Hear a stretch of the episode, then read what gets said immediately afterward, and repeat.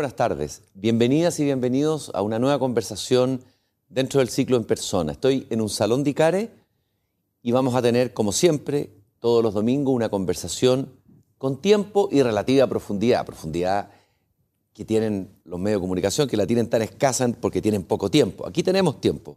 Esa es la gracia. Hoy día vamos a conversar con alguien que yo sé que le gusta mucho el, novelita, el novelista eh, turco Orhan Pamuk, premio Nobel de Literatura. Y le voy a regalar esta cita, después la comentará a lo mejor en el curso del programa, una cita de Orhan Pamuk que dice, el amor es el anhelo de abrazar a una persona con fuerza y estar en el mismo lugar que ella, el deseo de abrazarla dejando fuera al mundo entero, la nostalgia del alma de encontrar un refugio seguro, alguna de las bellas frases de este gran novelista, del cual yo sé que nuestro invitado de hoy es un lector, o por lo menos le gusta ese novelista. Estamos con Marco Antonio Núñez, vicepresidente del PPD, ex diputado en tres periodos, diputado de la República y elegido con votaciones bastante grandes, es profesor de salud pública de la Facultad de Medicina de la Universidad Finisterra, tiene un máster en Harvard eh, en, salud pública, es médico, es político, ha sido intendente de Valparaíso también fue director de Salud Metropolitana Norte, fue presidente de la FECH, cuando joven, sigue siendo evidentemente joven, eh, eh, sufrió, vivió eh, un exilio en Caracas como miles de chilenos, o sea, tiene una vida entretenida y con él vamos a conversar hoy día, esta tarde. Marco Antonio, muy bienvenido a En Persona. Cristian, un, un placer de verdad el poder tener esta oportunidad de conversar contigo con la tranquilidad y la profundidad que tú permites hacerlo en tu entrevista. Así que realmente muy, muy contento de estar acá. Un pajarito me sopló que te gustaba mucho Orhan Pamuk, ¿es verdad? Sí, es, verdad. El, refugio seguro. Eh, a mucha gente le encantan las series, las telenovelas turcas, porque probablemente descubren una sensibilidad desgarradora, pasión. Eh, ahí está el éxito global. Pamuk, premio Nobel, tiene novelas que son tan trascendentes. A mí particularmente me gusta el Museo de la Inocencia. Tuve la oportunidad de estar en Estambul visitando ese museo que hace realidad palpable una novela realmente maravillosa. Y ahora, la última, yo no la he leído, pero probablemente va a ser de lectura obligatoria. Es Pandemia y Revuelta Social en, la Turquía de 1901. Bueno, un, festín para ti que eres médico y, especializado en esos temas. Un manjar. un manjar. Lo primero que quiero preguntar, eh, Marco Antonio, quiero que hablemos un poco de tu infancia. Entiendo que eres oriundo de Viña del Mar, que estudiaste en los Sagrados Corazones de Viña. Eh, hablemos un poco de tu infancia, de tus orígenes, de, tu historia. Sí, yo nací en, en, la quinta región, nací en Viña del Mar. Y provengo de una familia, bueno, mi papá y mi mamá ya fallecieron. Tengo dos hermanos, uno periodista, el otro profesor, que vive en Brasil. Y parte importante de, lo que yo soy se lo debo a la influencia, sin duda, de, mi padre. Mi padre fue profesor universitario en la Católica de Valparaíso. Eh, mis abuelos, ambos comerciantes que lograron el sueño de vivir y tener el negocio donde mismo, también todo en la región de Valparaíso. Mi papá fue a la universidad primera generación, se hizo de izquierda y bueno, fue profesor de química, hizo un máster en educación en Estados Unidos y siempre nos decía cuando éramos niños, en algún momento van a existir computadores que se conecten. Ya, papá, ya está. está Y llegamos a Venezuela, el 76, por razones políticas, económicas. Viví en Maracay, en Caracas, hasta el año 81 y, y Venezuela, de los 70, eh, una Venezuela, la Venezuela saudita, 70.000 mm, chilenos, probablemente casi el 1, casi el 0,8-0,1% de la población chilena en, Venezuela. Yo tengo memorias de niños, 18 de septiembre, miles de, niños jugando volantines, los papás tomando vino, haciendo asado, los Duachel, por ejemplo, mm. Julio Jung. Claro, eh, Ahí estuvo Isabel Allende. Sí, también. Tuvo el poeta Gonzalo Rojas en un periodo también. Gonzalo Rojas. Y, el político iba entre México, bueno, venía de Europa, de Suecia, de, Italia, de Alemania, pero Caracas era probablemente ahí la única democracia en Latinoamérica, Colombia siempre con problemas de enfrentamiento, y era, era, era efectivamente un oasis, además económicamente con la crisis del petróleo, que era un boom del petróleo. Mi papá seguía siendo profesor universitario y retornamos el año 81. Yo tengo experiencia realmente impresionante en, en Venezuela de la ferocidad de esa sociedad. ¿Por qué ferocidad esa sociedad? Yo creo que el, petróleo, la riqueza material de Venezuela, de recursos naturales, finalmente tiende a ser una maldición. El venezolano inconscientemente, yo se los digo, cree que nació en un metro cuadrado que si hace un hoyo profundo hasta el centro de la tierra, tiene un petróleo que le pertenece a él y que le permitiría vivir sin trabajar a él y a su hijo siempre. Y alguien se lo quitó. Y por lo tanto, la redención permanente de, del poder de turno, de hacer realidad ese sueño petrolero, eh, yo creo que de ahí parte la ferocidad en, en una naturaleza tropical. Nosotros los fines de semana por yo estaba en el colegio, por costumbre íbamos a la playa y estábamos el sábado y el domingo en la playa, suelto en el mar, libre, eh, todo el año. Mm. Son experiencias impresionantes. Y, nos trajeron el 81, yo volví a Quillota a estudiar a, un colegio marista. Imagínate, de Caracas a Quillota. Sí, no, no, no, no, aceptaron en los padres franceses porque le dijeron, yo lo supe después, eh, posteriormente el rector que era obispo le dijo que le preguntó a mi hermano, que fue la entrevista, qué libro y qué, revistas leía. Y le dijo la APSI, la análisis, el fortismo. Y, probablemente le comentaron a mi papá lo más parecido que éramos un riesgo para los estudiantes. Y, fui al, lugar de nacimiento de mi madre, de mis abuelos maternos, y estudié en el Instituto Rafael Aristía, que son maristas. En un, antes de cualquier protesta, a principios de los 80, dos regimientos, y yo venía con otra formación, era realmente impresionante. Los jumpers de las niñas hasta acá, los uniformes, la insignia, la banda de guerra, eh, el que cualquier conversación política estuviera, estuviera prohibida. Yo no cantaba el segundo himno, la segunda parte del himno, y era la máxima expresión de, rebeldía. de rebeldía. ¿Qué crees que pasó en Venezuela? ¿Cómo un país se desmorona, se desploma eh, de esta manera? A ver, ¿qué faltó en el tejido cultural, social, de incluso de la sociedad civil venezolana, porque hay países que han vivido dictadura, pero ¿por qué este desmoronamiento tan, tan brutal? ¿Cuáles son las posibles causas? Mirándolo en retrospectiva, lo que tú viviste, lo, me imagino que es un tema que te ha interesado. A mí me obsesiona la historia reciente de Venezuela, porque tiene enormes lecciones respecto del momento político, social que, que estamos viviendo en Chile. Venezuela tiene un dictador, Pérez Jiménez, de, los años 40-50 y se, conforma un binominalismo eh, alimentado por la bonanza económica con expresiones de corrupción muy permanente eh, y que construye una clase media poderosa, potente y que entra en crisis de legitimidad. Eh, viene el Caracazo en el segundo gobierno de, ahí ya estaba Caldera, y si uno analiza el discurso de Chávez, el Chávez posgolpe, el Chávez civil, que gana las elecciones del 2000, eh, uno le parece completamente razonable.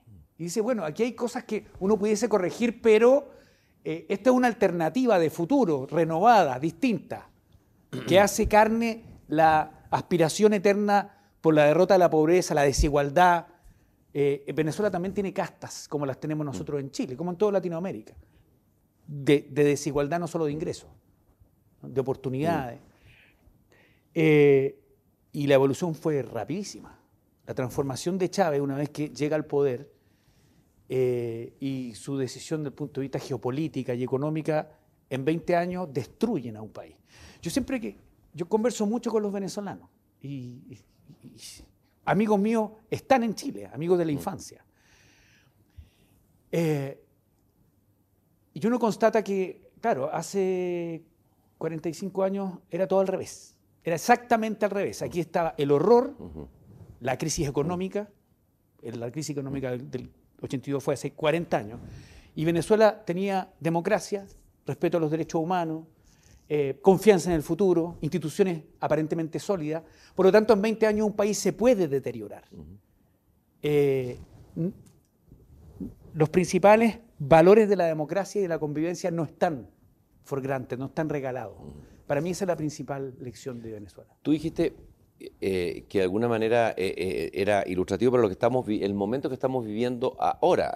a ver, uno se alarma al escucharte porque también Chávez comienza todo el proceso también con un proceso constituyente, con una constitución. A ver, yo sé que son dos realidades completamente distintas. Son distintas. No pretendo comparar al actual presidente Boric con Chávez, ni mucho menos, no quiero caer en esa caricatura. Para nada. Pero ¿cuáles son los elementos que están para ti en la, en la realidad hoy día, en la, en, la cazuela por, eh, chilena, digamos, de nuestra realidad política, que debieran mantener un estado de alerta y no, porque siempre decimos, esto no nos va a ocurrir, es imposible que ocurra, es una caricatura, cuando se habla de Chilezuela, es verdad que a veces es una caricatura, eh, pero ¿qué elementos podrían haber de alerta eh, que tuvieras en el, en el panorama de hoy? Sí, son realidades incomparables, pero uno pudiese detectar algunas claves.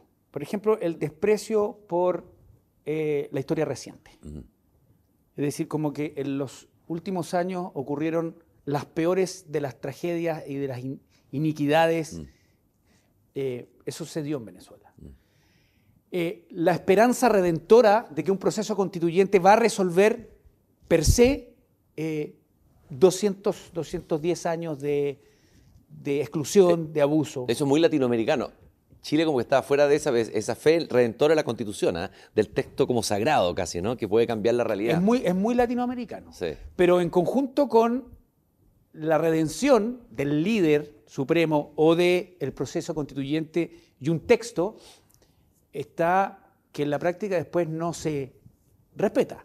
Una de las mm. cosas que yo creo que hay que preservar, si uno va a Venezuela hoy, o en general a varios países latinoamericanos, la gente dice, bueno, pero eso es la ley, esa es la norma de la Constitución, pero en la realidad no, hacemos otra cosa, por sentido común. Y Chile hasta ahora se caracteriza porque nos matamos por la norma en la Constitución, la reforma de la ley, el reglamento, pero una vez que se publica en el diario oficial, es religioso y se, y se respeta. Eh, yo creo que nosotros tenemos que mantener eso, por eso la importancia de, del proceso constituyente y su buen cierre y su, su construcción de consenso. Lo otro que, que puede ser una lección para nosotros tiene que ver con la, con la convivencia. Mm. En Venezuela se rompe la convivencia. Em, y en Chile yo creo que eso está ocurriendo. El que las tribus conversan entre ellas, el del frente es un enemigo, es muy propio del desarrollo de las comunicaciones modernas, es un escenario global. Eso te iba a decir, que algo ocurre en Estados Unidos y ocurre en otros países. Yo creo que en todo el mundo, y mm. hay muchos pensadores que han, que han escrito profusamente sobre eso, mm. pero en Chile lo estamos viviendo en un momento tan vibrante como este y que son de aquellos riesgos que tenemos que evitar. Y la economía. Mm. Eh, justo antes de venir acá veía un reportaje sobre los 40 años de la crisis del 82 y de la devaluación del peso eh, y del desempleo. Eh, cuesta hacer que un país crezca permanentemente y a partir de eso pueda hacer reformas sociales, que creo yo es lo esencial de la constitución que estamos discutiendo. Ya vamos a hablar de esa constitución, pero quería volver atrás un poquito en algo que hablaste tú, tú hablaste con, mucha, con mucho afecto en el recuerdo de la figura de tu padre. Tú escribiste en un manifiesto que leí por ahí, que desde que murió mi papá dejé de tenerle eh, miedo a la muerte, una cosa así, miedo a la muerte razonable, a la muerte. Yo escucho a mi papá y reflexiono con él es como una presencia permanente. Sí. Sí, es verdad. Por ejemplo, antes de empezar el programa, yo imaginé que mi papá está aquí presente y qué va a opinar de esta conversación. Eh, tiene que ver con la trascendencia y bueno, es muy latinoamericano también, muy mexicano de que los muertos no mueren mientras uno los recuerde y de la influencia eh, respecto de la vida de las personas. Sí, yo tengo un gran cariño por mi papá, porque eh, gracias a mi abuela, él tendría que haber terminado heredando el negocio de la esquina de Cuatro Norte en Viña del Mar de mi abuelo, pero estudió en el Colegio Británico, aprendió violín, tocó en la Orquesta Filarmónica de la región, aprendió inglés, fue a la universidad. El salto en términos de esfuerzo y de promoción social respecto de sus padres fue enorme. Lo que hemos hecho sus hijos y, probablemente las próximas generaciones también es un gran esfuerzo, pero es marginal respecto de lo que él logró en un, momento tan clave como este que eran los años 60. Mm. Él vivió la universidad, los años, vivió la reforma universitaria, eh, el gobierno de Allende, el golpe. Eh, eh, es de esa generación boomer, ¿sí? Mm. que ya nos está dejando, que, que tiene una influencia enorme, porque probablemente se llevaron gran peso de los sufrimientos del siglo XX. Marco Antonio, bueno, tú estudiaste en la Chile. Estudié medicina en la Universidad, de, Chile. de, Chile. Ni más ni menos. Eh, es decir, medicina en la Chile hay toda una historia ahí, ¿no? Muy potente, muy potente. Eh, y me imagino, como todos los que han estudiado en la Chile, que, que están marcados por esa impronta. Uno reconoce casi como que uno huele ¿eh? cuando alguien es de la Chile o de la Católica, incluso entre mis entrevistados. Se siente, no estoy diciendo nada malo ni de uno o lo otro, pero se siente. Como los lobos que se reconocen. A ver, ¿qué es, lo que, ¿qué es lo que es esa impronta para ti que, eh, de, haber estudiado en la Chile? Es una, es una, es una enorme impronta la Chile de, de esos años de dictadura, por, básicamente por razones evidentes. En ese momento era probablemente de las universidades pluriclasistas. Y por lo tanto, entre los 300 estudiantes de medicina, desde el primer día, uno convivía con estudiantes que vienen del Grange, con aquellos que vienen de colegios municipales de región. Eh, y todos con muy buen puntaje de selección y todos muy motivados para ser, para ser doctores. Em, las únicas elecciones en los 80, cuando yo estudié en la Universidad de Chile, eran las federaciones estudiantiles, mm. los centros de alumnos y, y los sindicatos. Mm. Es decir, si tú eras dirigente estudiantil, era de los pocos electos por tus pares, mm. ni los alcaldes ni el presidente, no había parlamento. Mm, mm. Y por lo tanto tenían ese peso enorme respecto de los partidos políticos que ya se organizaban, porque ya yo llegué justo con las primeras protestas. Eh, me tocó vivir en Medicina Norte, que además junto con probablemente Derecho, Ingeniería, Campus Oriente, el Pedagógico, eran los lugares de protesta, de debate, de asamblea, de construcción de la política, eh, de la expresión juvenil de esos años, del movimiento estudiantil. Y, sí, fui, fui vicepresidente del centro de alumnos, fui presidente de la fecha, el 89, eh, me tocó la transición, eh, me tocó despedir a Pinochet y, entrevistarme con el primer ministro de, Educación de Elwin, que era el fundador del partido que yo he militado siempre, que, que es Ricardo Lago. Mm. La impronta de la Universidad de Chile es enorme. Además, a mí me gusta mucho, voy al estadio, estoy abonado, el equipo de la universidad. Sufro, celebro. Eh, sí, uno puede cambiar de, distintas opiniones, puede cambiar su opinión, pero de equipo jamás. Ah, eh, ¿Cuál es tu mirada de la, de la universidad pública hoy día? Hay quienes han dicho que uno de los peligros de la Universidad de Chile de varias es eh, la, la sobreideologización que también ocurrió en la década del 60, que radicaliza y tensiona las universidades, idealización que llega a ser excesiva, que incluso ha terminado algunas veces en la cultura de la cancelación. El filósofo Jorge Milla hablaba en la década del 70 de esos peligros en su, libro, en su ensayo Idea de la Universidad. Eh, tú hablabas de la diversidad. ¿Es todavía tan diversa la Chile, o la, estoy hablando de universidades públicas en general, o hay un peligro ahí? Eh, o, tú no lo ves como peligro? Yo, veo un peligro enorme porque además lo sigo a través de mis hijos, ambos estudiantes de la Universidad de Chile, la mayor Isidora de Psicología ya egresada y el segundo Francisco en Derecho. Eh, yo tuve una experiencia bien impresionante con, con, la Facultad de Medicina, pero particularmente con la Escuela de Salud Pública.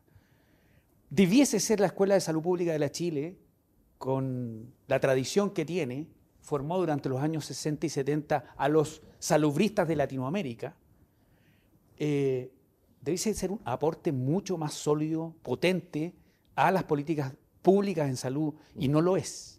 Yo observo cierta captura, ¿sí? Eh, por intereses bastante pequeños eh, en la universidad pública, que además funciona con recursos públicos. Ocurre también en otras facultades.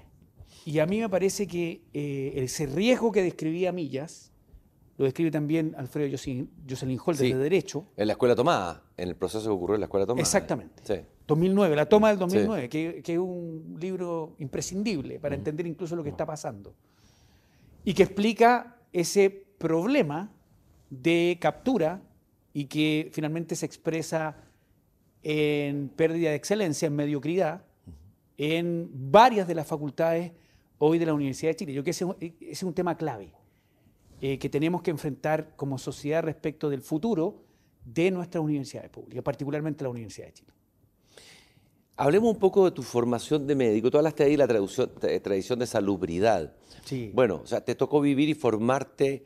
Chile tiene, eh, el mismo ministro Mañales que estuvo aquí al frente dijo alguna de esas famosas declaraciones, estamos parados sobre un hombro de gigante, hablando de la salud pública, el reconocimiento de un hombre más liberal de esa tradición. Eh, eh, ahí hay algo que es muy potente, muy específico y que nos llena de orgullo hoy día a los chilenos, en, chilenos y chilenas en todas partes, digamos.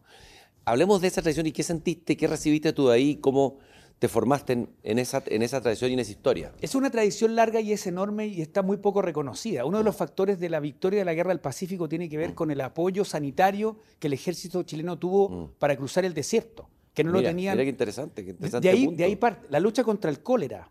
Claro. Eh, Juan Noé, con, aislando de nuestros vecinos enfermedades que son endémicas hasta el día de hoy en Perú, en Bolivia, por ejemplo nuestros indicadores de salud, que parten probablemente desde la reforma del año 50. El, segundo país que construye un sistema nacional de salud después de Inglaterra de la posguerra es Chile. Especular. Eh, Salvador Allende juega un, papel fundamental habiendo sido ministro de salud muy joven de Pedro Aguirre Cerda. El Colegio Médico, que es el sindicato lejos más potente en Chile, donde estamos todos los médicos en general, mayoritariamente, Está a una cuadra del Ministerio de Salud y eso no es casual. y, cuando te hablo de indicadores, si uno mira eh, nuestra expectativa de vida, nuestra mortalidad infantil, nuestra mortalidad materna, eh, nuestra atención primaria, eh, tiene que ver con indicadores globales de crecimiento, de alfabetismo, de capacidad de desarrollar el agua potable y el alcantarillado, pero también de una alta exigencia en todos los profesionales de la salud, no solo en los médicos, y una estructura que subsiste pese a los problemas, las privatizaciones, el drama en la dictadura, el desfinanciamiento hasta el día de hoy. Cuando se habla de nuestro éxito en vacuna, no es solo porque mm. el presidente Piñera negoció bien, que una de mm. sus eh, ventajas ¿ah? en su historia de vida, que es verdad, pero no bastó con eso. El que nosotros estemos a la vanguardia en la vacunación en Chile tiene que ver que desde Arica a Punta Arena, de Bisbiri a Magallanes, existe un auxiliar que gana 400 mil pesos, pero que tiene un refrigerador y adentro hay vacunas que mantienen la cadena de frío para la influenza, para, mm. para los otros esquemas de vacunación y también para la Pfizer, para Moderna, para Sinovac. Eso no lo tienen otros países de nuestro ingreso. Eso es muy difícil de construir. Por lo tanto, cuando hablamos de la historia de, los, de la salud pública chilena, tiene hitos fundamentales y una constante de médicos permanentemente involucrados en la cosa pública. Médicos que han sido presidentes, que han sido ministros, que han sido parlamentarios, que han influido en la construcción de una conciencia que es intangible pero que existe en el día de hoy. Ahí se cita dos figuras políticas tan contrapuestas, más de la derecha, el doctor Cruz Coque y el doctor Allende, ¿no es cierto? Sí. Eh, dos figuras emblemáticas de eso. Sin embargo, hay un discurso importante que ha tomado la izquierda en estas últimas, estos últimos años, de alguna manera de mostrar un país desigual, que por supuesto que hay desigualdad, es un país donde no se respeta la dignidad del ser humano, y no aparece, pocas veces aparece el reconocimiento de lo bueno que hay, o sea, eh, eh, eh, particularmente en el tema de la salud pública, digamos, porque si uno habla con un extranjero que viene de afuera, o un colombiano, gente que viene incluso de Bolivia a tratarse a Chile, o sea, miran el, tema, por supuesto que tiene deficiencias, pero pareciera que se ha instalado un, discurso un, tanto maniqueo. ¿Estás de acuerdo con eso o no? Sí, y eso pasa en todos los países del mundo. Hay investigadores que sistemáticamente han demostrado que si uno pregunta sobre la satisfacción de las personas en todo el, nivel socioeconómico, ajustando por mm. todas las variables relevantes. Lo, común es la insatisfacción. Mm. No hay sociedades actuales mm. en el planeta que manifiesten satisfacción alta o aceptable respecto de su sistema de salud en ninguna parte del mundo. Eh, tiene que ver con lidiar con la enfermedad, el sufrimiento, el dolor y la muerte. Esto es distinto a la política de vivienda, a la de obras públicas. Estamos hablando de, esa complejidad. profesor Blendon de Harvard ha sido sistemático en demostrar la insatisfacción.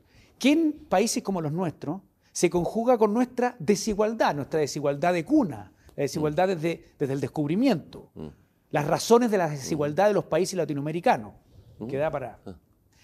Que en salud tiene expresiones que son brutales, eh, de diferencia social, de tratamiento de la enfermedad y de muerte. Desde esa perspectiva, nosotros venimos de una escuela desde el año, desde la mitad del siglo pasado, de Sistema Nacional de Salud, que se suspende en dictadura donde aparece la privatización, seguro, provisión, y si uno lo piensa en comparación a la previsión, que se privatizó completamente. Vige fue uno de los últimos subsecretarios de salud y la idea era que existieran ISAPRES para todos. Y ese plan quedó a medio camino porque subsistió Sermena, FONASA, con la ISAPRE y la provisión, es decir, hospitales públicos y clínicas privadas y, centros de atención primaria privados. Eh, y la libre elección en FONASA. Eh, por lo tanto, nosotros nunca logramos definir, ni siquiera la dictadura. Un sistema de salud que tuviera coherencia y pudiese, pudiese ser sistémico. Mm. Eh, y ahora tenemos una oportunidad. Probablemente el auge, GES, las garantías explícitas en salud del gobierno del presidente Lago es la única reforma en salud viable, que, tuvo viabilidad en los últimos 30 años. Hacer reforma en salud es muy difícil. Mm. Requiere muchas características eh, extra a cualquier otra reforma del área social. Eh, y hoy estamos enfrentando, en el contexto del estallido y de la demanda por igualdad y de la superación de dramas de, de la sociedad en salud que son evidentes y que independientemente de los indicadores, que son buenos en el contexto latinoamericano, eh, denotan la cara probablemente más brutal y más oscura de la desigualdad en, nuestro país. Tú hablaste que hacer reformas es difícil. Bueno, tenemos un gobierno que ha anunciado o, está soñando con una reforma importante en el tema de salud, así como también el de pensiones.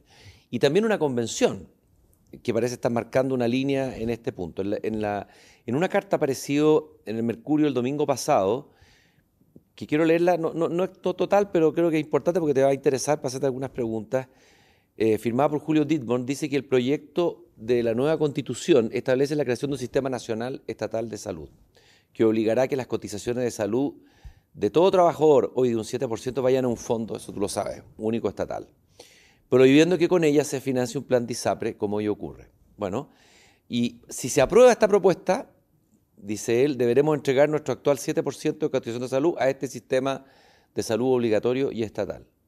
Bueno, y frente a la crítica, ha surgido crítica no solamente de algunos expertos, de la ciudadanía, etcétera, los personeros del actual gobierno y los convencionales que defienden esta reforma explica que quienes desean atenderse en un sistema distinto de los hospitales públicos y acalopsados podrán comprar un seguro privado de salud. En el fondo, el Estado confisca, dice él, el 7% de la remuneración de las personas.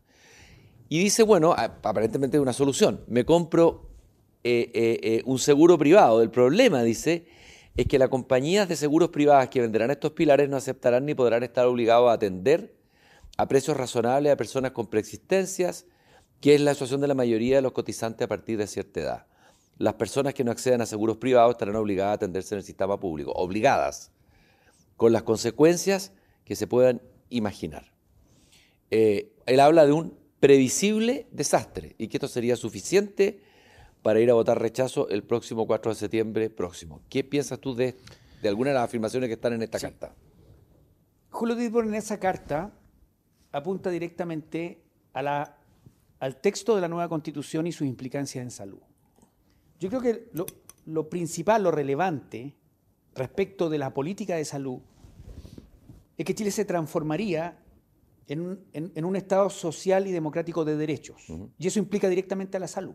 Es decir, el derecho a la salud, más que libertad de elegir, debiese ser, y yo estoy de acuerdo con eso, un derecho garantizado, un bien público que no hiciera diferencias de ingreso para un acceso digno. Nosotros estamos en condiciones de, alcanzar ese estadio. Dicho eso, viene la letra chica, cómo lo implementa. Bueno, la- eh, eh, eh, el, diablo, eh, Dios y el diablo se conocen En el- en los en detalles. el detalle, ¿no es cierto? Estando de acuerdo con la introducción de los artículos en salud, que habla de, de algo que, que- que es vital además, que es, que es la solidaridad, la pertinencia en la atención, la regionalización, eh, el respeto a la paridad de género, a las culturas originarias, que a mí me parece excelente, viene una decisión que es la más relevante hasta ahora conocida por el trabajo de los convencionales, que es el financiamiento. Que ellos toman una decisión. Y que además probablemente las transitorias le ponen un plazo, que tiene que ver con que el 7% de descuento va a un fondo común que un ente estatal, pensemos en FONASA, lo va a administrar y a partir de eso existirá un plan universal y estaremos todos en ese esquema de financiamiento y de provisión y existirá la posibilidad de acceder a seguros complementarios. Ese, ese es el modelo que se dibuja. Tenemos un problema de transición, porque lo que plantea Ditmond puede ser cierto. Tenemos un modelo de transición primero con las licencias, porque aquí no solo estamos hablando de atención en salud, estamos hablando de eh, el pago que en FONASA supera el 50% del total de los recursos y en ISAPRES casi el 50%, que van directamente al subsidio de capacidad laboral, que debiese separarse. Debiese vamos a hablar de salud y no de un derecho largamente conquistado que tiene que ver con la licencia médica, el descanso compensatorio, el subsidio que está detrás de eso. Primero debiese separarse y dedicarnos nosotros a fortalecer particularmente la atención primaria en un modelo que fuese preventivo. Y a partir de eso hacer una transición, que es lo que yo creo, en que un porcentaje, cuatro séptimos, construyeran un plan y que 3% pudiesen estar disponibles para la compra de la complementariedad y que eso fuera progresivo en el tiempo.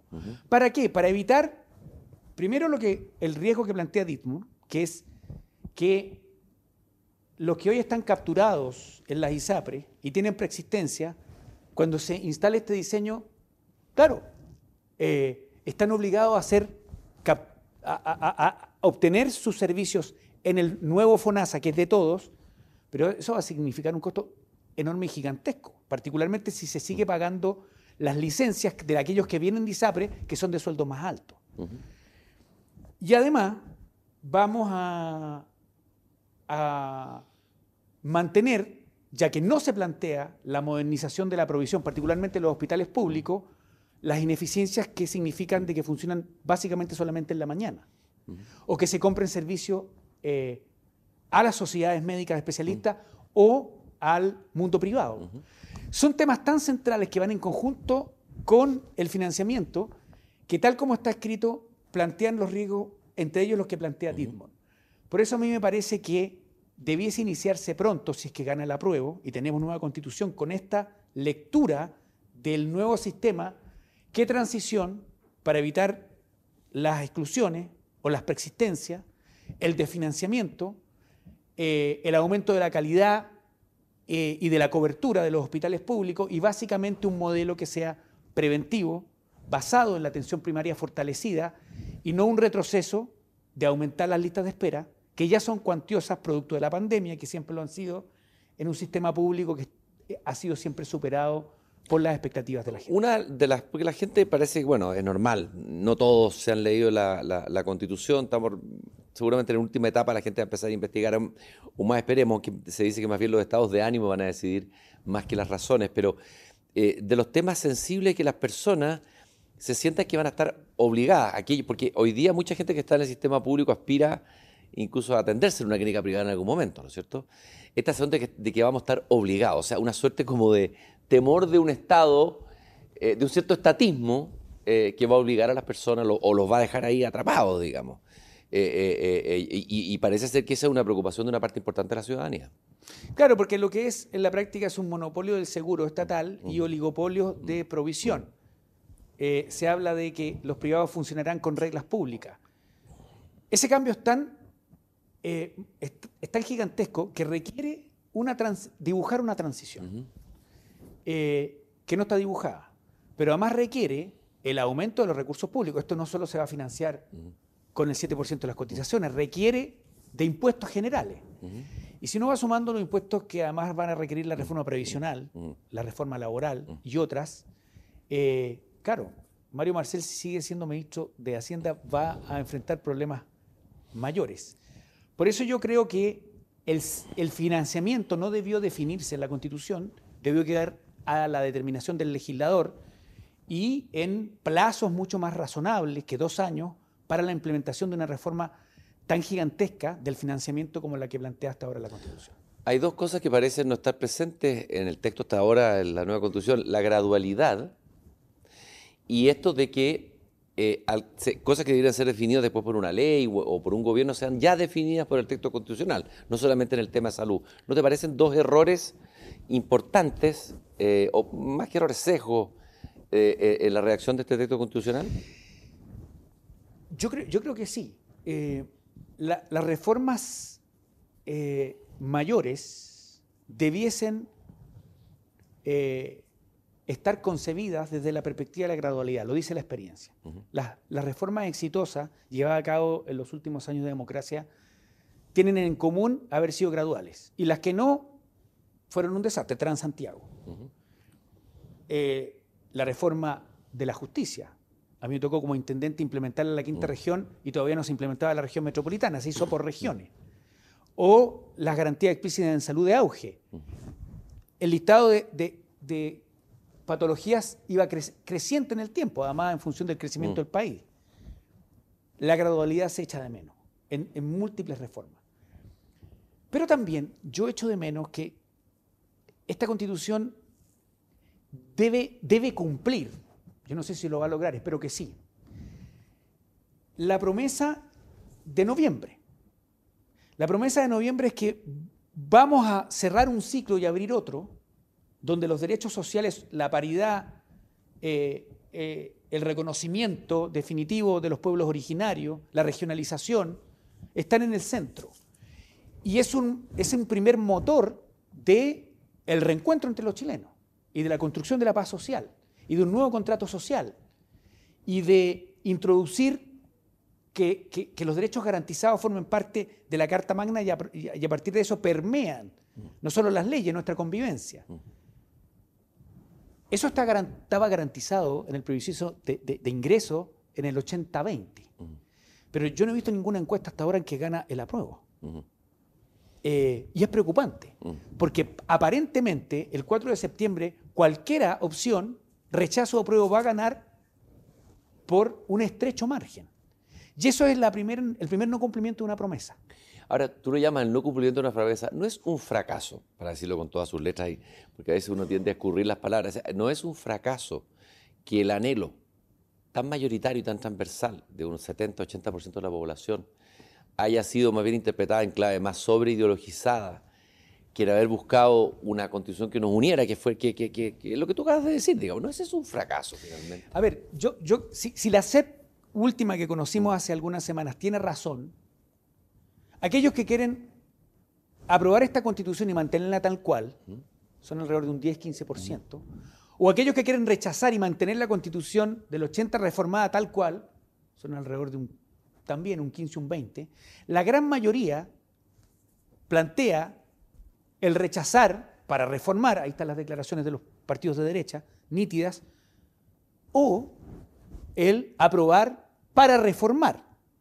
Inmediatamente, por eso el debate respecto de los mm. quórum, hay una gran mayoría que está en esas dos opciones. Ahora, pero, por, tanto, sí, sí, es un fracaso. No, pero espérate un poco. Eh, quiero entender bien la opción, todavía me cuesta entenderla. es que no existe. Aprobar para reformar. Es decir, es curioso que se le diga al país, vamos a aprobar un texto constitucional que no es bueno, para que si lo con todas sus letras, los que piensan eso, digamos, te lo dicen en privado.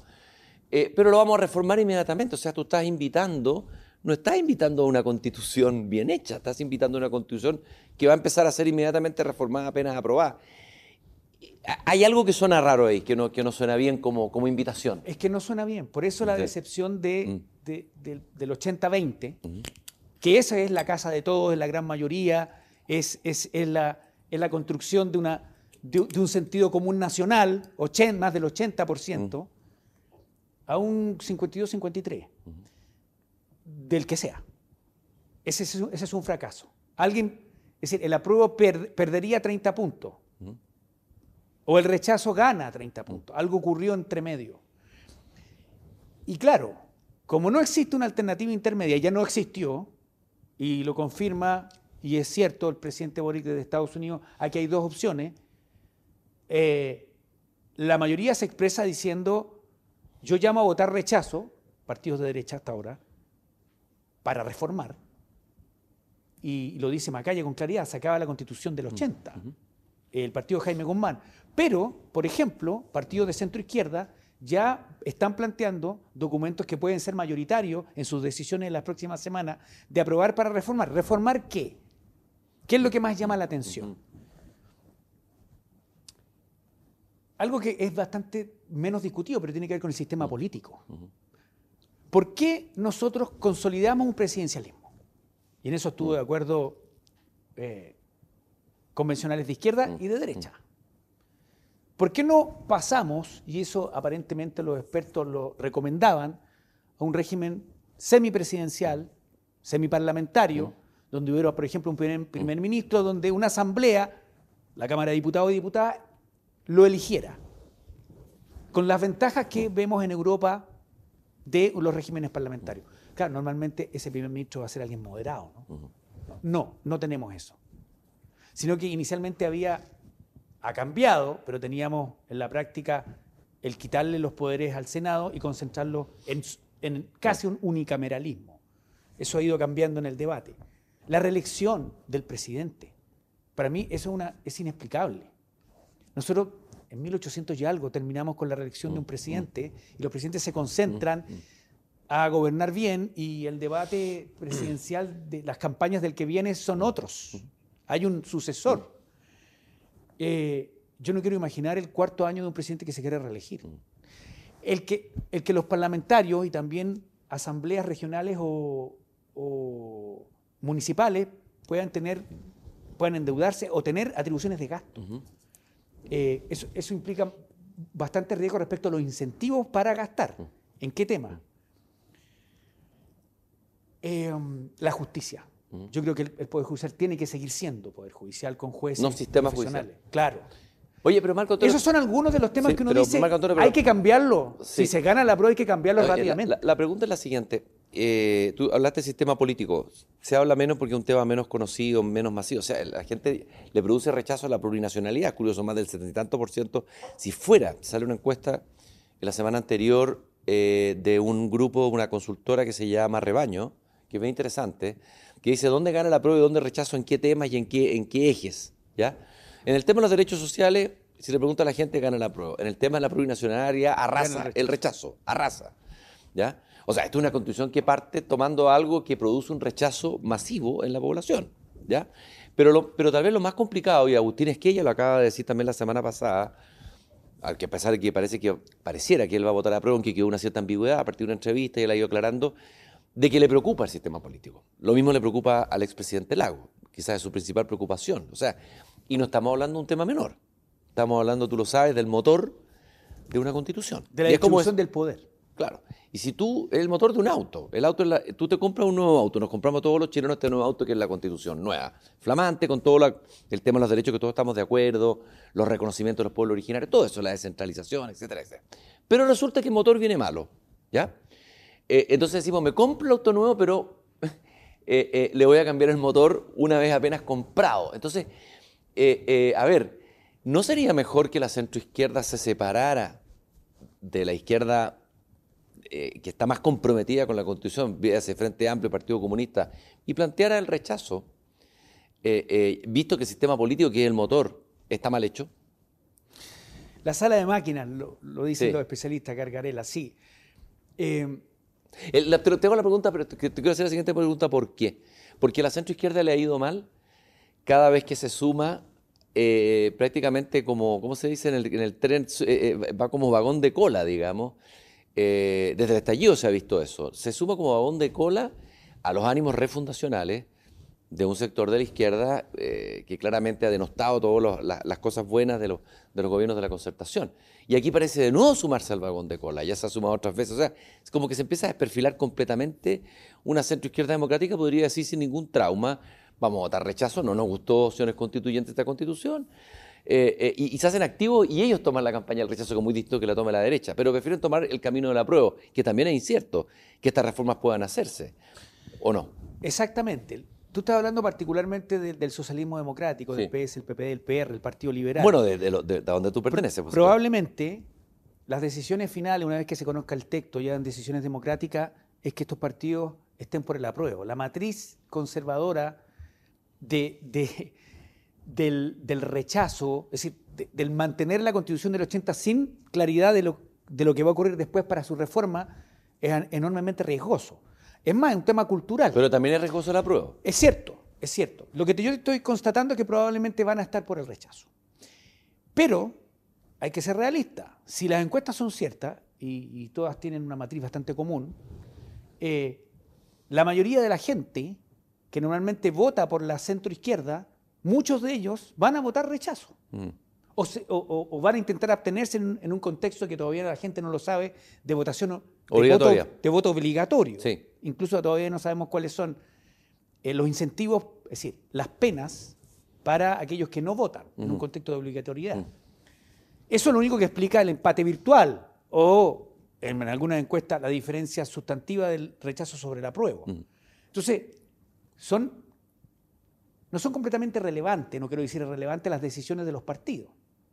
Eh, sus bases, mayoritariamente, están divididas. No así las de, el, las, las de apruebo dignidad, que mayoritariamente van a estar por el apruebo. Los identifica más el proceso mm. constituyente. Además, tiene que ver con, con qué tipo de constitucionalistas se eligieron. Es decir, probablemente una de las, de las lecciones es que si esta constitución hoy no es mayoritaria, en la opinión de los chilenos en las encuestas a lo menos, es porque probablemente los constitucionalistas en términos de su, de su origen no están representando lo que hoy, a lo menos los chilenos, piensan. Y yo creo que la clave fue el ecualizar a los independientes, que en ese momento eran vistos como portadores de, las virtudes que, que, adolecían los militantes de partidos políticos en las condiciones que se eligieron y que hoy 50, 45, 53 convencionales sean independientes y voten masivamente izquierda. No, expresen mm. una... Eh, si eso se mantiene para la elección de la Cámara de las Regiones o la Cámara de Diputadas y Diputados, es probablemente el sueño de Atria de mantener esa correlación de fuerza. Eh, de desprecio a los partidos políticos organizados y de igualar la expresión de independiente con un resultado similar, de polarización de 50-50, eh, de la no construcción de la casa de todos. A mí me llama la atención varios constitucionalistas, algo que era, para mí es evidente, hoy le reducen el perfil o básicamente creen que se construye a futuro eh, que vamos a tener una transición hacia la casa de todos. Yo creo que la casa de todos se construye desde el principio. Y eso hoy no está ocurriendo. Yo no sé qué va a ganar, debiésemos hoy estar seguros de que gana la prueba porque nos interpreta mayoritariamente a todos, pero a mí no me cabe la menor duda que si gana el rechazo, al otro día vamos a estar iniciando, va a ser un deber, un proceso, ahí está la reforma, para eso es la reforma Walker eh, Rincón, de cuatro séptimos para lograr... ¿Qué te parece esa iniciativa? Es que, ¿Quién podría estar en contra de bajar los quórum? Mm. Si, si la trampa de la constitución del 80 fueron los cuernos supermayoritarios. Y la llave para la reforma adentro de la caja fuerte. Y aquí se están buscando también cadenas por el otro lado. Es que no es posible. Esa es la paradoja, ¿no? Es que, es que ahí tiene razón Jaime Guzmán. Mm. Yo, finalmente, mis adversarios eh, eh, están cómodos en el contexto que yo defino mm. y, y, repiten mi conducta. ¿Quién podía estar en desacuerdo en bajar los coros a cuatro séptimos? y que si gana el rechazo se produzcan cambios y, y se reconozca lo que hay que reconocer. La gran mayoría de Chile a favor de un Estado social de derechos democráticos. Y si gana la prueba, lo mismo. Estos elementos que yo te estaba contando, que desde mi perspectiva debiesen ser mejorados a partir del otro día desde el Congreso que fue electo democráticamente. Te voy a llevar a una cosa más radical. Tú hablas al comienzo de los peligros de la experiencia que vivió Venezuela. No quiero hacer la caricatura, pero tú acabas de hablar de Atria, acabas de hablar un constitucionalista muy preparado que estuvo acá, eh, aquí sentado aquí mismo. Eh, eh, Atria es un intelectual de un grupo que ha demostrado una eficacia política de acción mucho mayor a la de la centro-izquierda. Han llegado al poder y, bueno, han liderado el proceso constitucional, han demostrado eficacia política, con un partido comunista que también ha demostrado aún más eficacia en el manejo del interior de la convención. Entonces, el escenario de un apruebo, eh, ¿tú crees que esos grupos que han logrado lo que han logrado y que van a sentir incluso que ganen por pocos votos, no les va a importar esto de la casa de todos? No van a tratar, van a desperdiciar esa oportunidad de la refundación de Chile que está en su imaginario. Eh, ¿Y tú crees que va a ser posible en ese momento que dentro de la centroizquierda también haya sectores que se plieguen a eso, como ya lo han hecho en otras oportunidades, y que por lo tanto tengamos un escenario de mayor peligro para la democracia? En el caso del triunfo, ¿una prueba que en el triunfo del rechazo? Es que yo creo que parten de un supuesto de que aquí se inicia una era política de 20, de 30 años, eh, de gobiernos sucesivos que van a ir profundizando el programa de gobierno original de Apruebo Dignidad. Yo creo que eso no va a ser así. No, no existen periodos de 30 años para la instalación de lo que conocimos con sus sombras y luces del proyecto modernizador de la concertación, por ejemplo, con con autoflagelante y autocomplaciente. Eh, en las últimas cuatro elecciones ha venido ganando la oposición. Es una constante ya en Chile. Es decir, es un error por parte de este grupo el no construir una casa de todos y que, lo decía Rejón, desde, desde, la experiencia Podemos, bueno, ahora eh, más Madrid, lo decía Rejón. Eh, es un error construir una constitución solo de izquierda. O sea, más un programa político que una constitución. Es que, en gran parte, parte del articulado, se parece al programa original de Aprodignidad. Y yo creo que es un error, porque ¿qué pasa si gana Cast? Y tiene mayoría circunstancial en la Cámara de Diputadas y Diputados. Todo esto se te vuelve en contra como un tsunami. Eh, por lo tanto, yo creo que ese es el error fundamental el, creer de que acá se fija el, eh, se fija la historia, esto nos sigue evolucionando y que acá esta expresión, que es más cultural que de, que de programa político, eh, va a tener la posibilidad de ser implementado por varias décadas. Yo creo que no. Y eso es, el riesgo de una autocracia. Es que, es que eh, como, la que, como la que ocurrió en Turquía, ya que te gusta Pamuk. o Nicaragua. o Nicaragua, claro. Exactamente. Por eso yo creo que ese es el error fundante, porque además eh, se mezcla con expresiones de desprecio. Gabriel Boric eh, ha entendido que eso que construyó el Frente Amplio y su identidad fundamentalmente no en contra de la derecha, en función de lo que fue la concertación, su, su, vacío. ha, ha ido entendiendo que no tiene sentido la lógica de la suplantación, sino de la integración. Por eso invita y se integra el gobierno del Partido Socialista, el PPD. Pero otros no. Y la lógica de la convención respecto de ese tema es distinto a la lógica, a lo menos del presidente de Chile. compartiendo alianza política. Y el 4 de septiembre algo ocurrirá y, de, a partir de ese minuto se determinará un rumbo. Particularmente se gana el rechazo. En términos de lo que queda de estos tres años y medio de gobierno. Yo creo que pese a todo, pese a todo, estamos viviendo un momento tan vibrante de cambio que se hace realidad esa frase tan, mm.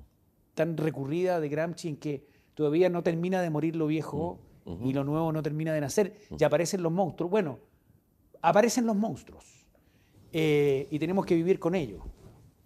Pero creo que lo relevante y fundamental es que la Constitución no pierda la oportunidad y no nos decepcione de que sea el inicio de una sociedad que busca su destino con derechos sociales, con paz social, con capacidad de derrotar la desigualdad eh, eh, sobre hombres de gigantes en un historial continuo, no solo de 210 años, más, desde, la, desde, desde los pueblos originarios, que resuelve sus problemas en un contexto democrático, de convivencia y de, y de construcción de mayoría.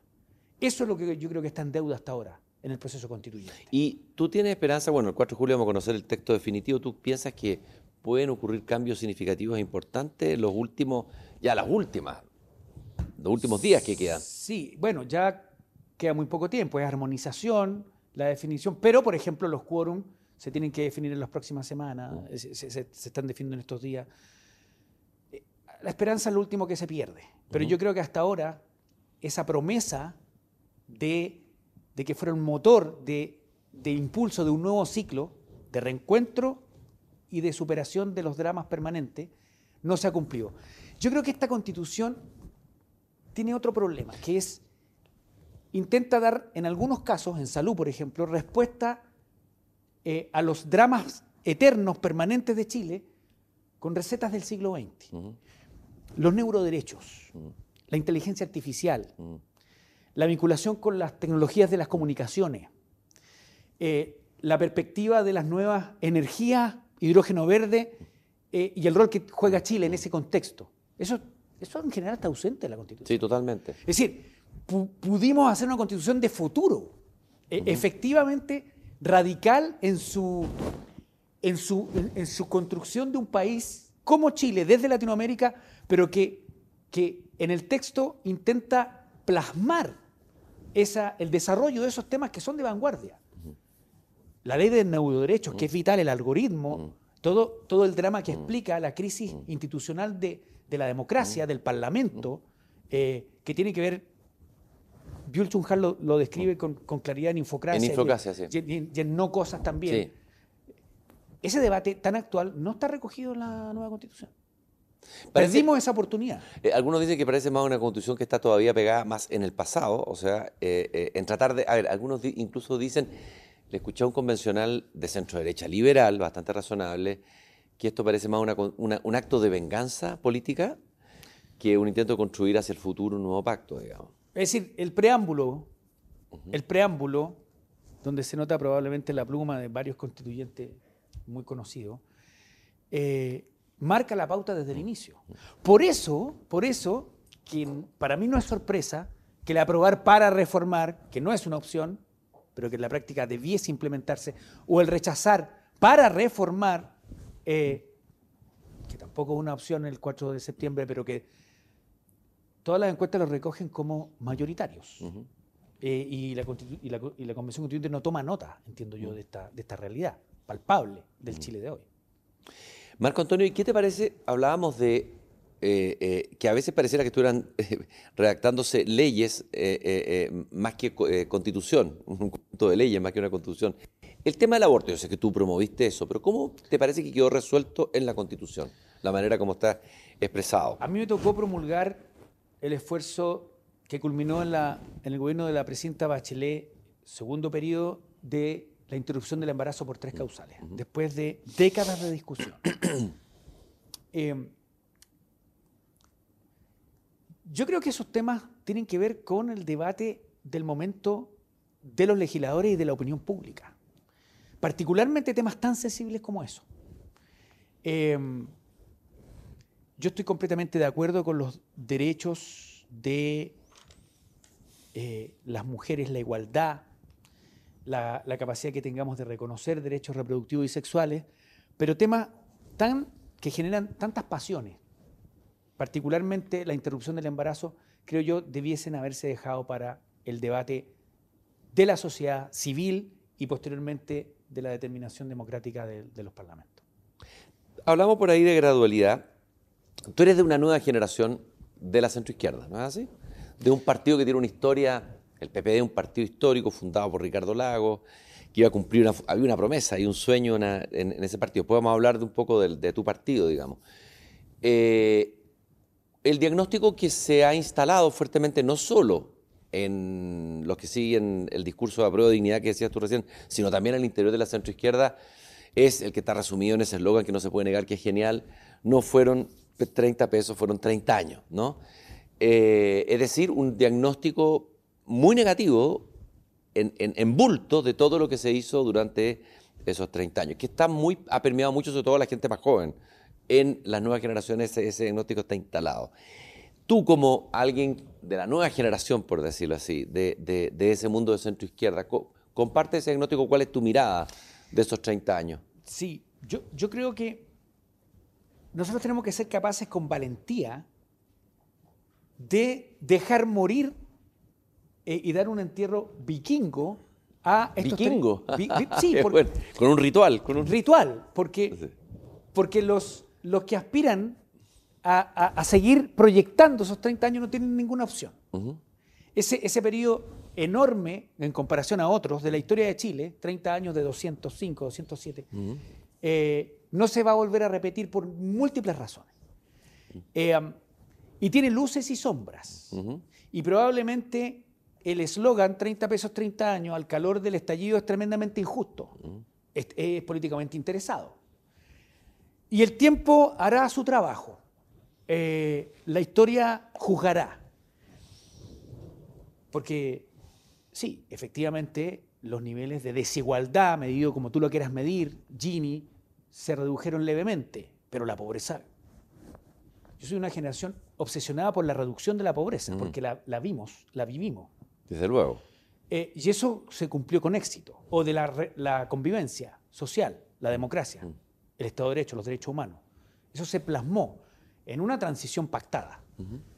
Pero intentar proyectar esos 30 años hay que hacerlos morir bien y la centroizquierda tiene que encontrar el nuevo relato, el nuevo programa, en partidos que ya probablemente cumplieron un ciclo.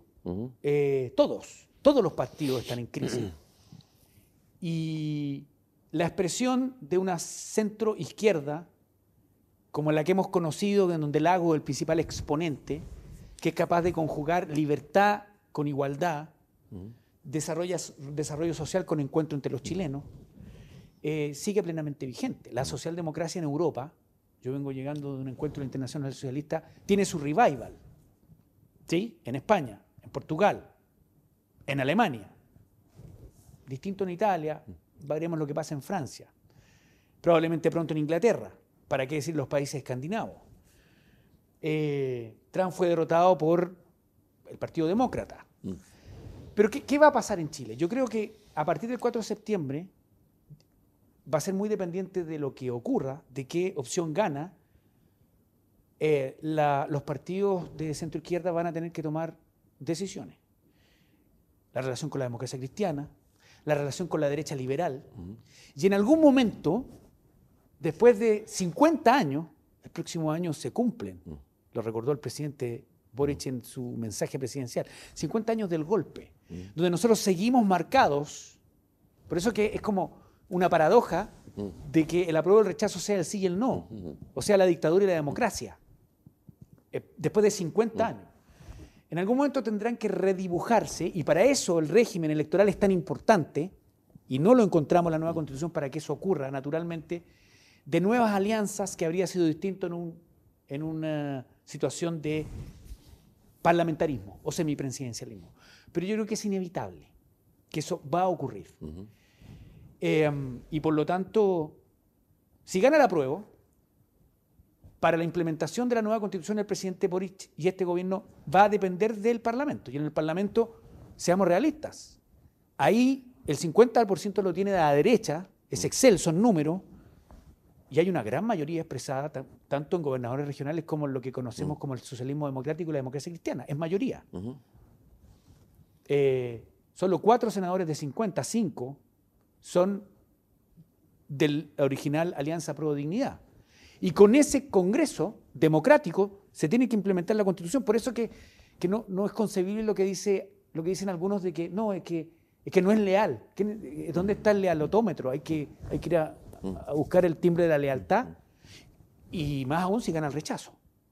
Las reformas viables para un contexto de la construcción de lo mayoritario, Estado social, democrático de derecho, es posible comenzar a implementarlo también con este Congreso. Y ahí el rol de un partido como el PPD, que tiene nueve diputados, cinco senadores, o del PS, eh, con más de 12, 15 diputados, varios senadores, o la DC, va a ser fundamental, va a ser, va a ser central. Probablemente van a volver a estar en la influencia desde el interior del gobierno, pero fundamentalmente en el Parlamento y en la sociedad civil. Por eso yo soy optimista. Eh, en este momento de, cambio gramsciano, vibrante, desgarrador, que viene de un estallido que, es, que fue brutal en términos de su expresión de mm. violencia, pero también de demanda de cambio, mm. y, hay que asumir la autocrítica. Mm. Estamos en una situación de debilidad hoy, los partidos de centro izquierda, porque no hubo recambio, no existió una renovación de la propuesta política de cara al siglo XXI, de lo que hablábamos ahora que exigimos, bueno, ¿y ustedes qué pasó con los neuroderechos, la inteligencia artificial, el hidrógeno verde? La, modernidad haciendo la realidad desde hoy, para todos. Eh, Eso eh, sigue pendiente.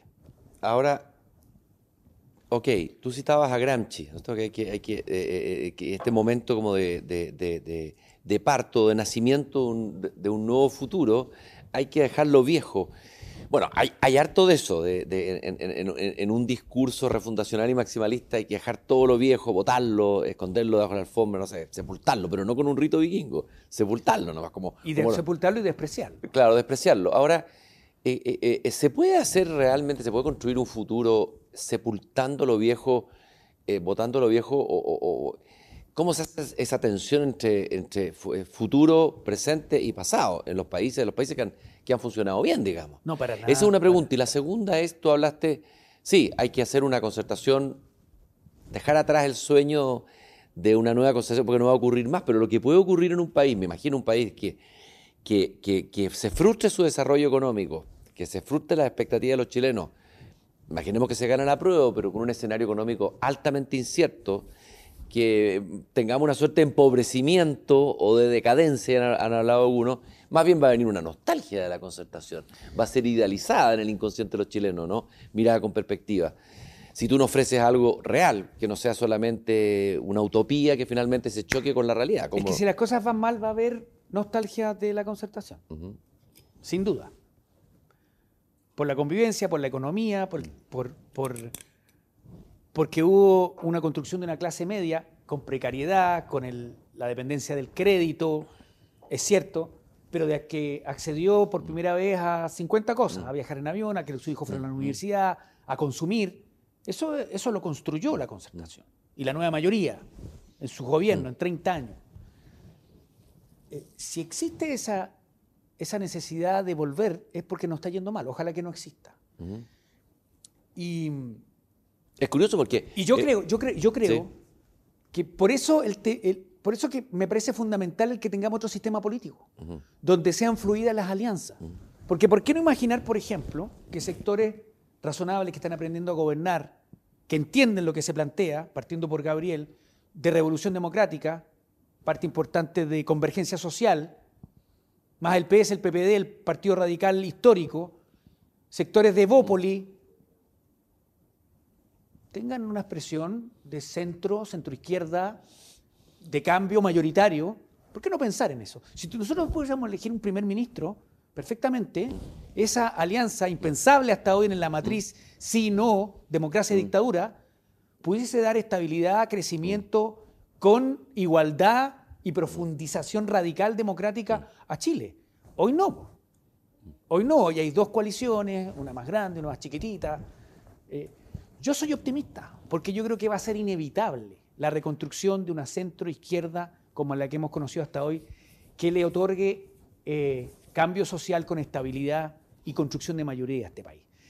Y, para eso estamos. Yo creo que la, la historia no se detiene el 19 de octubre, tampoco... El 4 de septiembre. exactamente. Ah. Hoy leí, eh, hay unas columnas Matamala, hace algunos días atrás. Escribía, y yo lo leía y decía, el análisis que hace de, la, Constitución es como que está un punto final. Y aquí se acaba.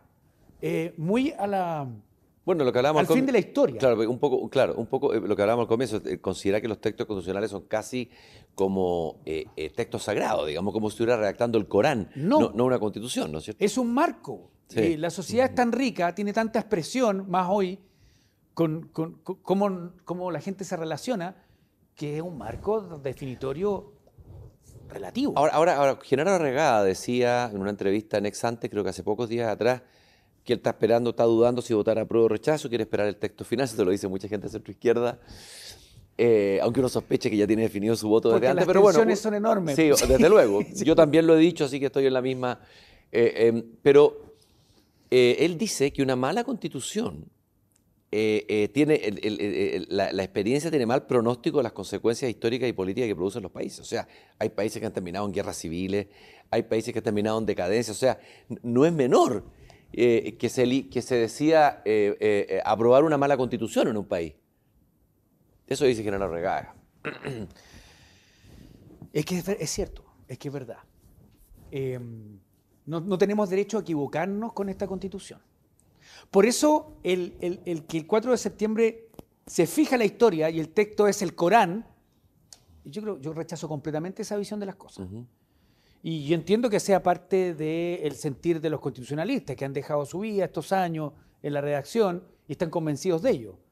Pero por definición, los quórums razonables, la reforma permanente, las transiciones para las reformas sociales, la disciplina fiscal, el contexto de casa de todo y de reencuentro entre los chilenos. Eso fue lo que motivó el acuerdo de noviembre. Yo creo que la mayoría de los chilenos piensan como, como lo que yo planteo. Finalmente, el sentido común va a ganar en septiembre. El que sea, se va a imponer en estos plebiscitos binarios finalmente cuando votamos tantos millones el sentido común se va a imponer. Y sea cual sea el resultado, no tenemos derecho a comenzar ahí a construir en la práctica una mala constitución, porque las consecuencias van a ser las que dice Genaro, sin duda. Quiero preguntarte, ¿cuál es la experiencia de ustedes como partido dentro? ¿Cómo se sienten? ¿Se sienten cómodos dentro de este, de este gobierno que tiene como dos coaliciones, por decirlo así? distinta y sobre todo una coalición que es la, que lidera Pro de Dignidad, que su discurso está basado en el desprecio de justamente ustedes, o sea, de la historia de ustedes, que aunque ustedes también sean críticos, es parte de su historia. O sea, te están criticando al papá, te están criticando al abuelo, etcétera, etcétera, etcétera. Han habido episodios del retiro, no sé, por ahí leí de la vicepresidenta, de la presidenta de tu partido, del comité político, han habido momentos en el quinto retiro también de desencuentro. ¿Cómo se ha sentido el PPD en, esta, en este gobierno? Natalia Gentiles algunos meses atrás lo dejó claro con su ausencia en el comité político y la crítica a la, a la toma de decisiones relevantes que hay en este gobierno respecto de los partidos que lo componen. Eh, posteriormente vuelve al comité político. Pero ahí ella plantea un punto, que es, esto no significa el, que las decisiones las toma la alianza original, y por lo tanto los diputados y senadores y alcaldes y concejales y consejeros regionales del socialismo democrático están listos. Estamos. No es así. Eh, la construcción de las decisiones más importantes es una construcción colectiva. Porque yo creo que hay un pecado en varios de los ministros y dirigentes políticos de los partidos de Apro Dignidad. Ellos actúan como que si, después de la, junto con la victoria de Boric, en la segunda vuelta sobre Cast. Sí, no era, no que la novedad es que Cast saca un 44%. Y no era un candidato liberal, o sea, un 45% un candidato prácticamente de extrema derecha. Yo creo que a Cast le ganaba, le ganaba, a cualquiera. Sí. Cast. Actúan como que si hubieran tenido una victoria parlamentaria y que fueran hegemónicos en el Parlamento. Y no, hay una derrota en la Cámara de Diputados y en el Senado. Esa es la realidad política. Y algunos pareciera que no toman nota. Entonces, en la intención de algunos pareciera que es que, bueno, que ingresen los partidos de la exconcertación de izquierda, el PS, el PPD, el Partido Radical, los liberales, nuevo trato, pero eh, a mí me interesan los parlamentarios y la, y, la potencial mayoría mm. parlamentaria, y ahí veremos qué hacemos con los TC. Esa mirada es completamente cortoplacista y está equivocada porque la lógica de Jackson, expresada inicialmente de dos coaliciones, bueno, son dos coaliciones, pero de igualdad de condiciones de ingreso al gobierno. No un primer círculo y un segundo círculo, que es en la práctica lo que se ha construido. Pero yo soy optimista porque los porfiados hechos son, son lo que son. Y Porque este gobierno se ha dado costalazo con la realidad, ¿o Es que ahí está la evaluación. Finalmente, cuando empiezan los problemas y la mala evaluación de la ministra de Interior y los, Mm. y los problemas del día a día, de la cotidianeidad, que son Mm, los que te, te amarran, porque eso es gobernar, eh, el apoyo presidencial cae. Y cae a números que son parecidos a lo que obtiene Frente Amplio PC Boric en la primera vuelta. La diferencia para ganar la pusieron otros, en términos de matriz ideológica, no digo solo de los partidos. Y siempre este gobierno tiene que tomar nota de eso, porque quedarse en minoría es, muy fácil. Ahora, hay quienes han dicho, bueno, dijeron en algún momento de que eh, la entrada de los sectores más de centro izquierda era transitoria, que, que hay un gobierno de Boric antes plebiscito y habrá otro después. Es decir, que una vez triunfando el plebiscito, eh, va a aparecer la verdadera cara de- del nuevo gobierno y que los, los- los- los- más moderados dentro del gobierno se van a ir para la casa y que de nuevo los va a agarrar la fiebre refundacional, eh, con toda su fuerza, digamos. Porque es una fiebre también. Yo eh, discrepo completamente de eso. Eh, el- lo- eso, lo- eso lo decía, lo han dicho varios analistas. Bueno, pero es que si Este, eso va a ocurrir, hablemos del- de lo que se denomina en la ciencia política anglosajona el, el canario en la mina de, de carbón. Eh, el que anuncia que hay problemas porque llegó el monóxido de carbono. Canary in the coal mine. Man- Mario Marcel. Mario Marcel es un imprescindible en este gobierno. Por las razones evidentes de confianza, de estabilidad económica, de visión de la economía, de su experiencia. Eh, eso significa que el, el- el 6 de octubre en la mañana se le pide la renuncia a Marcel y asume un economista ortodoxo del PC frente. Yo creo que no. Yo creo que es consustancial al éxito de este gobierno y que el presidente lo sabe. Y así con, podríamos dibujar hacia abajo. Eh, no solo por la mayoría parlamentaria, por la fuerza parlamentaria y también de alcaldes y concejales y la in- incidencia de la sociedad civil y en la opinión. Yo creo que eso es un error enorme y denota soberbia por parte de aquellos que la plantean. Tú vienes llegando de una reunión de la Internacional Socialista, de la- hablaste de la socialdemocracia. A ver, ¿qué reflexión está haciendo la, la socialdemocracia? Tuvo un momento y después tuvo una decadencia, ¿no? Eh, eh, bueno, que consigue con las últimas décadas, en distintos países, la tercera vía, Blur, etcétera, etcétera, etcétera, pérdida. En, en España pasó lo mismo, el ascenso del Podemos, aquí en Chile. ¿En qué reflexión, o sea, qué, qué elementos interesantes ves tú de la reflexión de la socialdemocracia a nivel mundial de lo que le pasó, de lo que viene, su proyección en estos tiempos, además, eh, desde el punto de vista de un análisis geopolítico completo, extremadamente complejo, de un mundo complejizado por distintos elementos.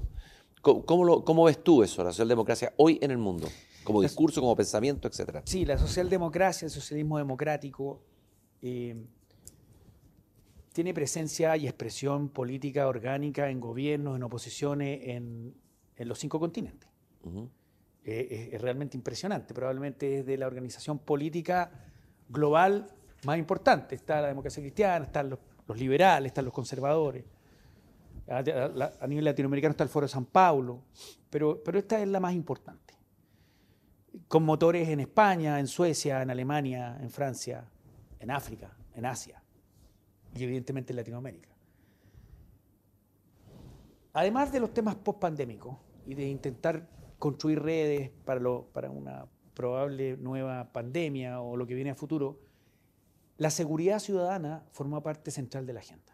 El cómo nuevamente se sintoniza con una demanda que es global de seguridad, de seguridad económica, de seguridad en contra del delito, de seguridad social, abandonada por la izquierda en, en- en varios momentos. Ahí la izquierda tiene como un complejo, un Es problema que sí, sí. profundo, ¿no? Pero no solo eso, sino también con las señas de identidad del pueblo, de la, gen- de la sociedad, de la gente. El no regalarle lo nacional a la derecha conservadora. Es decir, es que no puede ser que en un acto, en España ocurre, o que en Chile comience a ocurrir, que en los actos del republicanismo está llena de banderas chilenas. Y en los actos de la izquierda, del progresismo, Ah, va del socialismo democrático, no haya banderas chilenas. Eh, hay que preguntarse por qué de las señas de identidad en un mundo moderno eh, dominado por el algoritmo, con tribus que se comunican por WhatsApp y que reafirman su identitarismo, Bueno, las señales de identidad, entre otras, en países tan jóvenes como nosotros, en nuestra historia, en nuestra bandera, en la selección chilena, no, pueden ser abandonadas o entregadas, por ejemplo. Es un debate bien profundo que se, que se dio. Y además, la relación con el autoritarismo. La opinión respecto de Venezuela, de Nicaragua y de la violencia. Colombia, del, efecto del narcotráfico en muchos de nuestros países. Todas reflexiones claves para Chile. Eso creo yo, junto con los temas que siempre fuimos capaces de poner en el tapete. Eh, en el PP se habló de, igualdad de género y de, y de temas ambientales desde los 80. Bueno, neuroderechos, hidrógeno verde, integración distinta, inteligente, la relación trabajo-descanso, la, familia. ¿Por qué abandonar el concepto de familia? Y los distintos conceptos de familia para que la defensa de una, de la nuclear, la, haga a la derecha y tú no tengas opinión.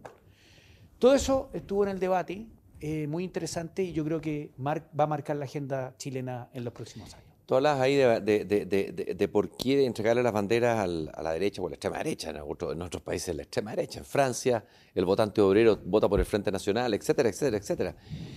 Escuchando, eh, eh, entrevistándonos al Timeman, que uno de los, de los eh, fundadores de Frente Amplio, un tipo reflexivo, muy, interesante, muy inteligente. está haciendo un doctorado en Londres, él me decía que él veía el peligro que en el plebiscito la, la opción no va a ser izquierda o derecha, sino a ver, progresismo, conservadurismo, pero me decía, no digo conservadurismo en términos despectivos ni peyorativos, sino que conservadurismo, el que, el que quiere conservar el rodeo, el símbolo nacional, o sea, tu región, tu ciudad, y, que eso tal vez marque más fuertemente, como ha ocurrido en otros plebiscitos en el mundo, esta, esta pelea publicitaria. Yo estoy de acuerdo completamente con Titelman. Es uno de los más preclaros pensadores del proyecto cultural del, del mm. Frente Amplio, hay que reconocerlo. Um, yo creo que ahí están las claves de, lo que viene. En el sentido de, que el programa del socialismo democrático de futuro es capaz de rescatar señales de identidad, ya no solo la estabilidad y el crecimiento económico, sino que cómo integra eh, a esas clases medias amplias que se construyeron en Chile pero que viven en la precariedad. Ese temor reverencial a volver a ser pobre. Que un miedo inconcebible a la pobreza, como decía el gitano, Rodríguez, que alimenta la xenofobia. Mm. Y hay indicadores preocupantes. Que alimenta el individualismo. Mm. Que alimenta la desconfianza. Mm. Eh, y por lo tanto, la respuesta que yo compro armas para defenderme de que el Estado no es capaz.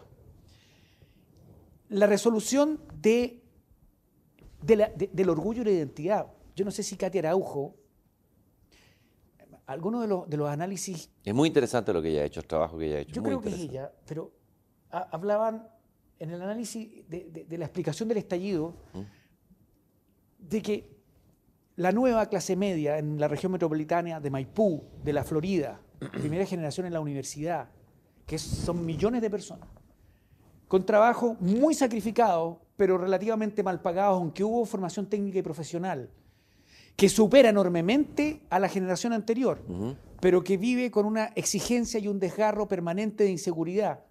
No solo dotar de, seguridad respecto de derechos sociales, vivienda, educación, salud, tiempo libre, vida familiar, sino también el reconocimiento de ese esfuerzo, de, ese, de, haber construido señas de identidad eh, que sean valoradas en la sociedad.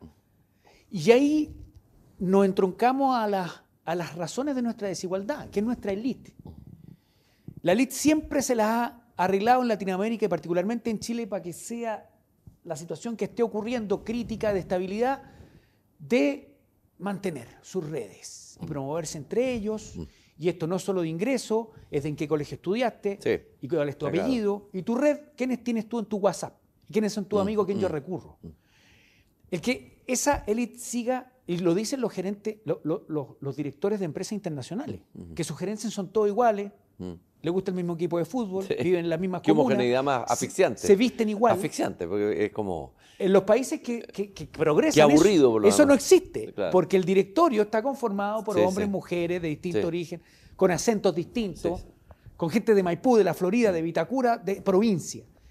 Eso, que es lo que más va a costar romper probablemente más que la, que la concentración del ingreso, es lo que yo creo que también explica el estallido. En que la concertación no fue capaz de darle identidad de orgullo y de seguridad a esa enorme clase media que se construye en contraposición a la élite. Y es un movimiento anti-élite y no discrimina. Es un movimiento de, también de cierta Pero ese, ese, venganza. ese, ese discurso anti lo tomó, lo tomó una izquierda más radical, digamos, ¿no? Sí, claro. Frente a la casta y qué sé yo.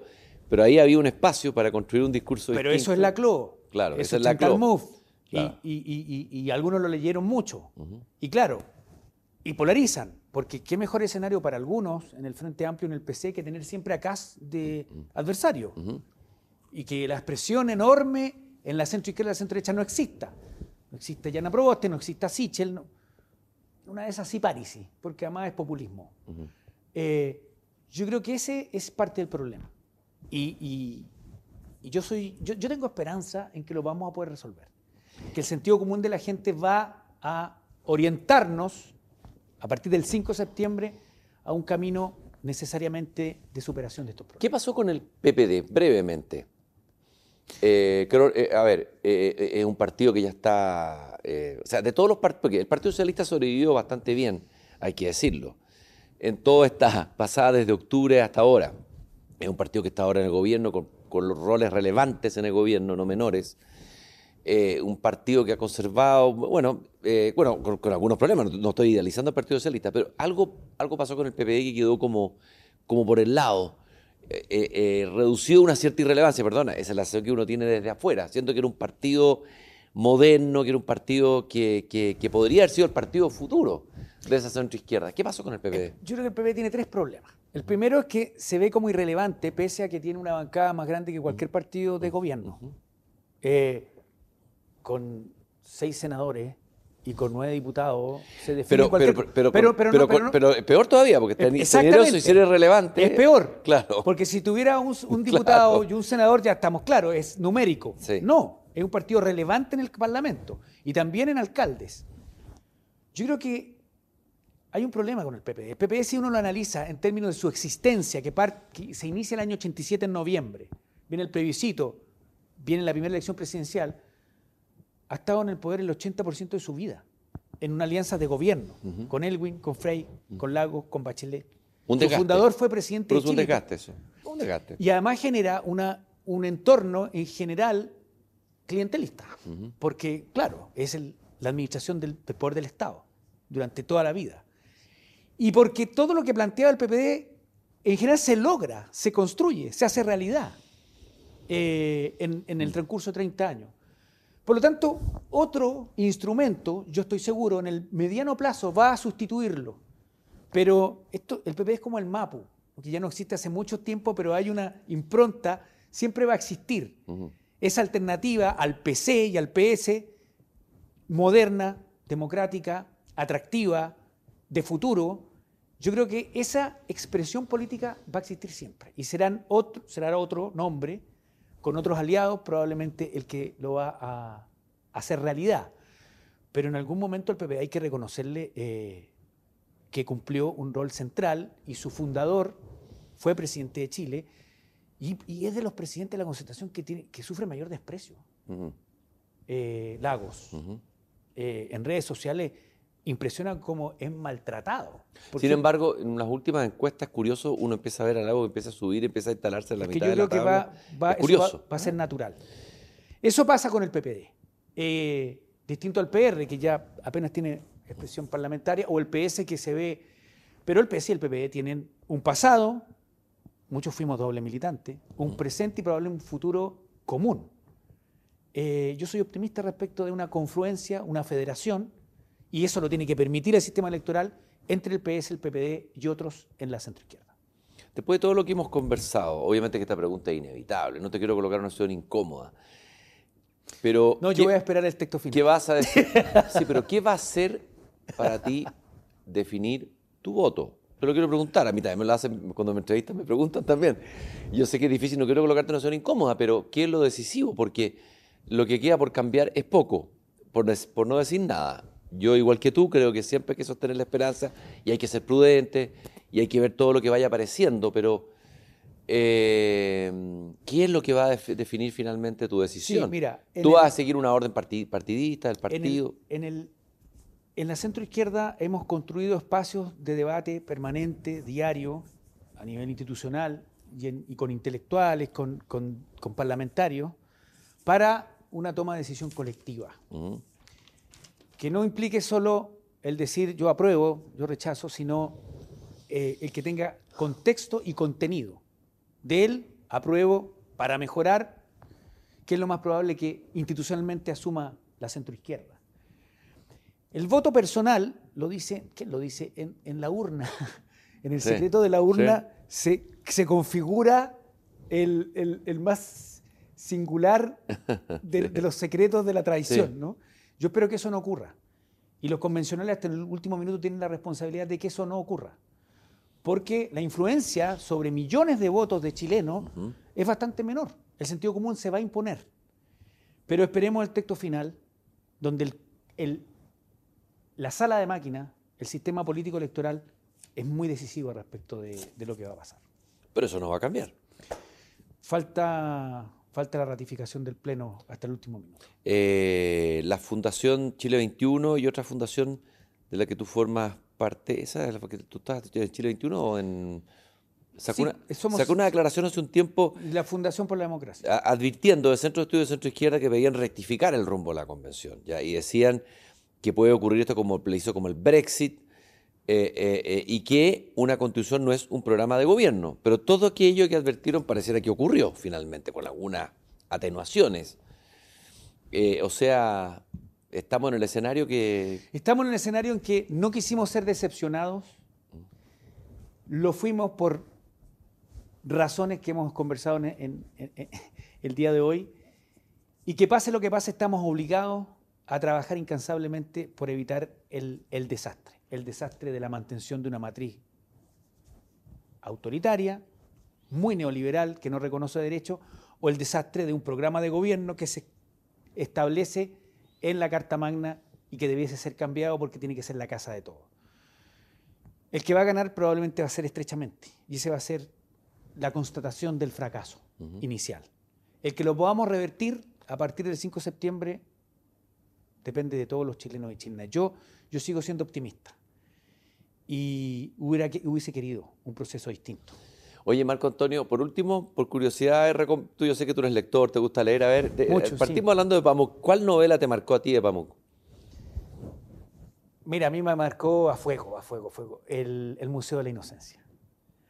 Eh, me gustó más que, las otras que, me recomendaban mis amigos que me hicieron conocer a Orhan Pamuk. Rojo, hay una más política que sí, Nieve. Nieve, que, es la más política de su nombre. Claro, y probablemente el premio Nobel... Pensé que habría sido esa la que te gustara. Pero en la crítica a, es que el Museo de la Inocencia lo leí camino a Estambul, llego, voy al museo y por lo tanto fue una experiencia de vida muy notable porque tiempo libre que tenía recorría los lugares de Fusum. Yo recomiendo enormemente esa novela, es, tremendamente ah, romántica y, y desgarradora. Eh, algunos plantean que Pamuk está escribiendo sus mejores libros después del premio Nobel. Yo tengo pendiente La Noche de la Peste. creo, le tengo temor. Miro la portada y me. Es un estallido y una pandemia. Eso es una novela para ti, absolutamente. Absolutamente. Médico, absolutamente. militante de izquierda, etcétera, me etcétera. Me gusta mucho Bolaño. Yo leí todo, el, todo esto por influencia de, mi, de mi padre. Tengo una gran biblioteca y la atesoro. Una relación personal con los libros materiales. No tengo Kindle, no, nunca pude tener. Y, agradezco, después de estar tanto tiempo en el Parlamento, de tener tiempo de, leer, no solo de, políticas de salud, que es lo que me apasiona, sino también de, novela, de ensayo y de poesía. Por eso agradecer esta conversación. Marco Antonio, yo te agradezco muchísimo tu tiempo. Eh, tu paciencia. Mi pregunta es un poco inquisidora, apretándote ahí en, en, en, zonas incómodas. Ha sido muy agradable y muy interesante conversar contigo. Un gusto haberte tenido aquí en En Persona. Muchas gracias y nos vemos pronto. Que esté muy bien. De todas maneras, nosotros nos encontramos el próximo domingo a las 19.30 horas nuevamente en Emol TV y Care TV y otras plataformas digitales para una nueva conversación con tiempo y en persona. Muchas gracias por habernos acompañado.